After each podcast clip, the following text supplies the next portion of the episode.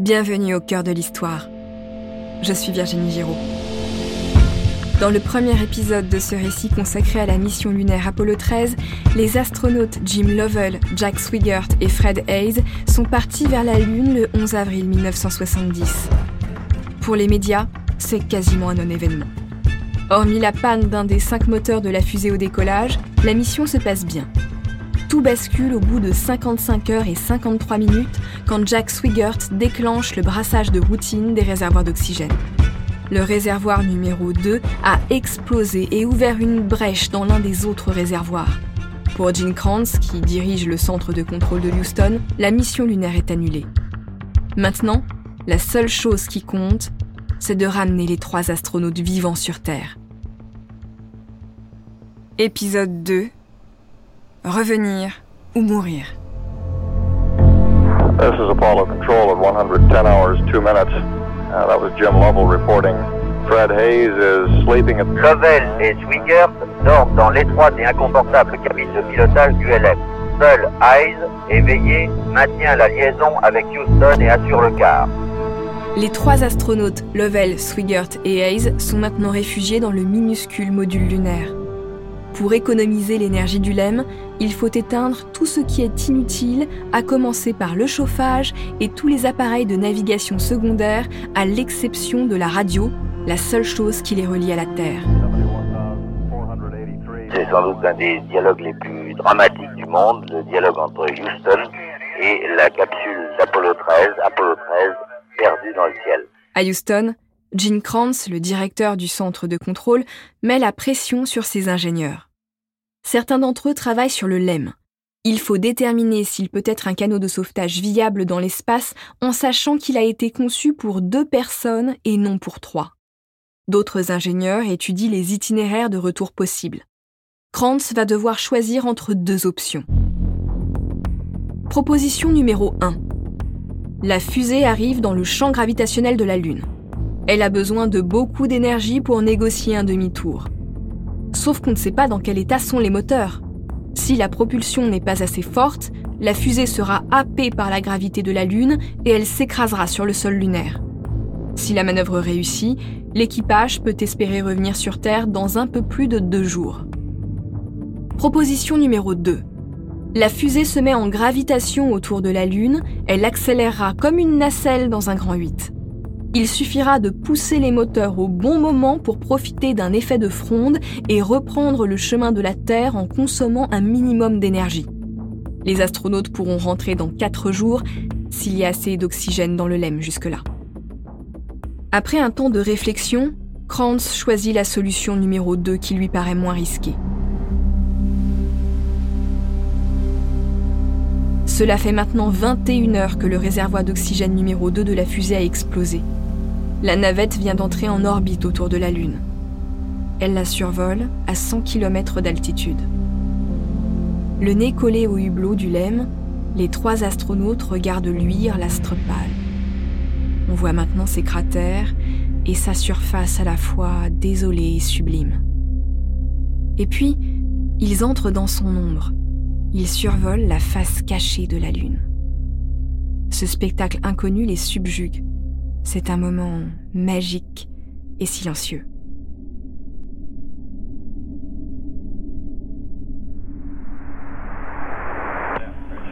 We've uh, had loss of signal with Apollo 13 as it passes above the backside of the moon. La radio a cessé de fonctionner parce que les ondes envoyées depuis la Terre n'arrivent plus jusqu'à eux. Ce moment de grâce tragique dure une dizaine de minutes. Et puis la radio se met à grésiller à nouveau. Houston parle. Il faut se préparer à lancer les gaz pour sortir de l'orbite lunaire et reprendre la direction de la Terre. À Houston, tout le monde retient son souffle. Est-ce que les moteurs du LEM seront assez puissants pour traîner le poids mort qu'est devenu la fusée Saturn V? Swigert pousse les manettes. L'équipage constate qu'un virage s'amorce. La Terre est désormais en phase 2.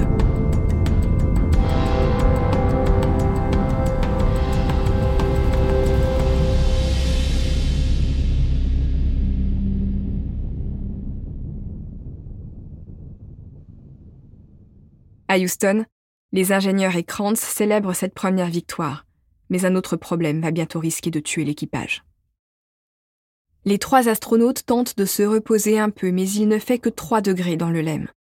Dès qu'ils s'assoupissent, ils sont réveillés par des frissons. Ils renoncent même à manger et à boire. L'eau et les vivres semblent sortir du congélateur. Et puis, ils ne peuvent pas évacuer leurs déchets corporels hors du lemme. Tout ce qui sort du module lunaire effectuera une propulsion. Aussi minime soit-elle, cette propulsion modifiera l'angle d'entrée de la fusée dans l'atmosphère de la Terre. Si cet angle est trop ouvert, la fusée rebondira sur l'atmosphère et se perdra pour l'éternité dans le vide astral. Si cet angle est trop fermé, la fusée brûlera dans l'atmosphère exactement comme une étoile filante, une petite météorite qui se désagrège par frottement dans le ciel. Lovell, Swigert et Hayes pensent chacun à leur famille et à leur peur de ne plus les revoir, mais ils n'en parlent pas. Ils tiennent à rester professionnels et à ne rien laisser paraître pour rester concentrés. Cette concentration, ils en ont besoin pour rester vivants.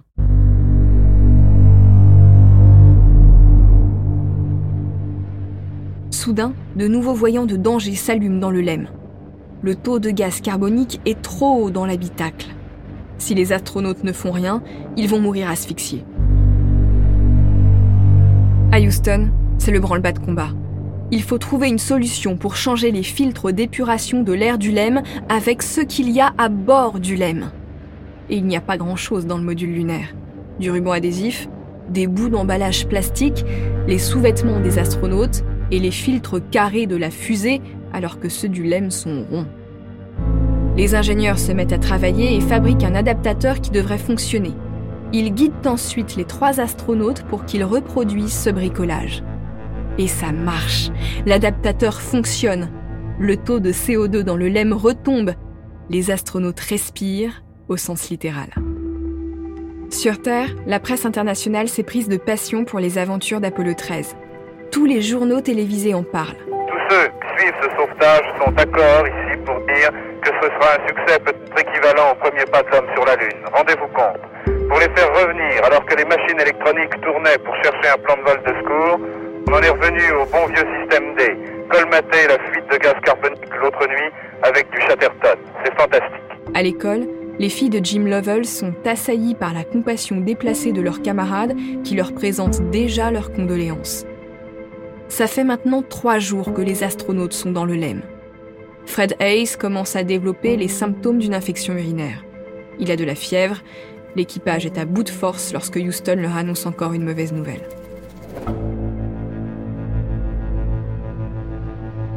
la trajectoire de la fusée est incorrecte. Elle va rebondir dans l'atmosphère. Il faut absolument corriger l'itinéraire. Et cette manœuvre périlleuse va devoir être réalisée à la main en prenant la Terre comme point de repère dans le hublot. Ça frôle la folie.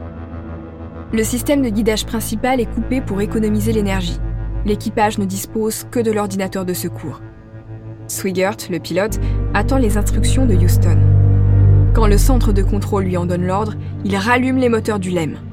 Lovell voit la Terre et la Lune bouger dans les hublots. La trajectoire est corrigée avec succès.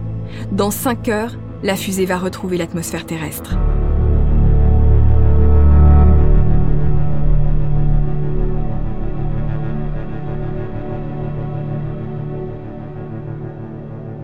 Si les astronautes tentent de rester sereins, à Houston, l'angoisse monte encore d'un cran. On ne sait pas si le bouclier thermique de la fusée a été endommagé par l'explosion. Si c'est le cas, la fusée va prendre feu en approchant de la Terre. En ce 17 avril, six jours après leur départ de Cap Canaveral, les astronautes reçoivent l'ordre de quitter le LEM pour redescendre à l'étage inférieur dans le module de commande de la fusée. Le LEM n'est pas conçu pour résister au frottement de l'atmosphère. Il reste normalement assez d'oxygène dans la fusée pour arriver sur Terre. Une fois installés dans le module de commande de Saturne V, les astronautes larguent le LEM. Par le hublot, ils aperçoivent leur canot de sauvetage dérivé dans l'espace. Il doit se cracher en mer dans la fosse des Tonga à l'est de l'Australie pour que sa pile atomique chargée de plutonium ne puisse rien irradier. L'atmosphère de la planète bleue est là, toute proche. Odyssey Houston, over. Go ahead. Okay, LOS in uh, a minute or a minute and a half. Uh, at entry attitude, we'd like Omni Charlie. And welcome home, over. Thank you. Houston prévient l'équipage. La radio va être coupée pendant 3 minutes quand la fusée va traverser les premières couches atmosphériques. Ça y est. C'est le moment de vérité. Apollo 13 uh, should have entered uh, the Earth's atmosphere at this time. À Houston, tout le monde retient son souffle. La radio n'émet qu'un faible grésillement pendant trois minutes. Puis, la quatrième minute commence et il ne se passe toujours rien. C'est encore le blackout. Les nerfs de Gene Kranz sont mis à rude épreuve. Et enfin, au bout de cinq longues minutes, la salle de contrôle entend la voix des astronautes. Ils sont vivants, le bouclier thermique est tenu. Il faut maintenant savoir si les parachutes de la capsule spatiale vont s'ouvrir et freiner la chute libre du vaisseau. Houston suspend une nouvelle fois sa respiration. Les parachutes s'ouvrent un à un, ils stabilisent la fusée qui ralentit sa course.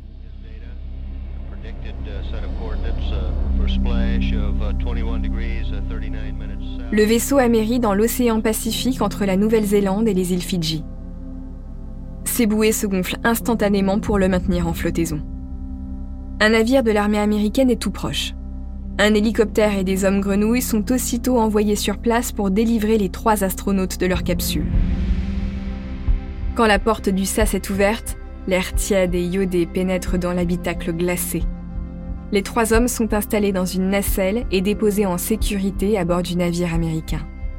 Lovell, Swigert et Hayes sont sains et saufs. À Houston, tous les ingénieurs de la salle de contrôle sont debout. Ils applaudissent leur exploit. Certains sortent des cigares et les allument. Gene Kranz siffle comme s'il venait de voir son équipe favorite remporter un match. Lorsque Lovell, Swigert et Hayes arrivent à Cap Canaveral, ils sont pris en photo à la sortie de l'avion.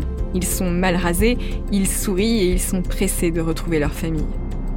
Après le suspense, le drame, la victoire, la fête, la parade à l'américaine bien sûr. Tôt hier, le président Nixon a fait un saut à Houston pour saluer les techniciens de la NASA. Le docteur Payne, le patron de la NASA, a d'abord déclaré Nous avons sauvé nos hommes, mais notre mission a été manquée. Vous voudrez bien nous en excuser. À cela, Nixon a répondu Grâce à vous, sont sur Terre. Le monde entier s'est passionné pour leur aventure, même derrière le rideau de fer. Quatre autres missions Apollo auront lieu jusqu'en décembre 1972, jusqu'à ce que de nouvelles contraintes budgétaires mettent fin à ce programme. Mais la conquête de l'espace ne s'est pas arrêtée pour autant. Des sondes nous ont permis de découvrir les confins de notre système solaire. Et aujourd'hui, les astronautes lèvent les yeux vers Mars. Ce sera la prochaine conquête de l'homme et de la femme. En 2017, la NASA et d'autres agences spatiales ont lancé le programme Artemis. Dans la mythologie, Artemis est la sœur d'Apollon. Ce programme prévoit de fouler à nouveau le sol lunaire en 2025. Les deux premiers astronautes à poser le pied sur cet astre seront une femme et une personne de couleur. Mais pour l'heure, cette histoire s'écrit encore au futur. Trois hommes de ma génération ont failli mourir et le monde entier, pour une fois, était à l'écoute de la vie.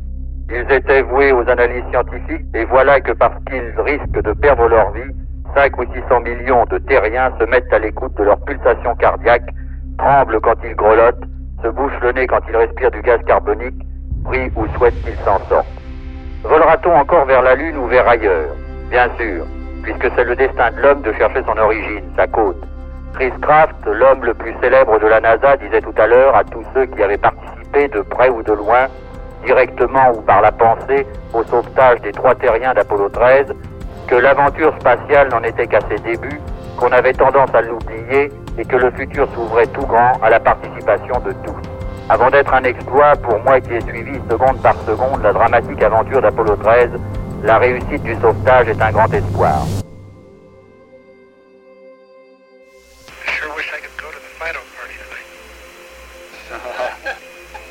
Be a wild one. Less than uh, seven minutes now from time of uh, entry into the Earth's atmosphere.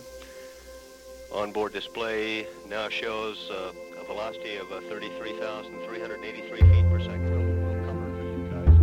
C'est la fin de ce récit en deux parties sur la mission Apollo 13. Merci de l'avoir écouté.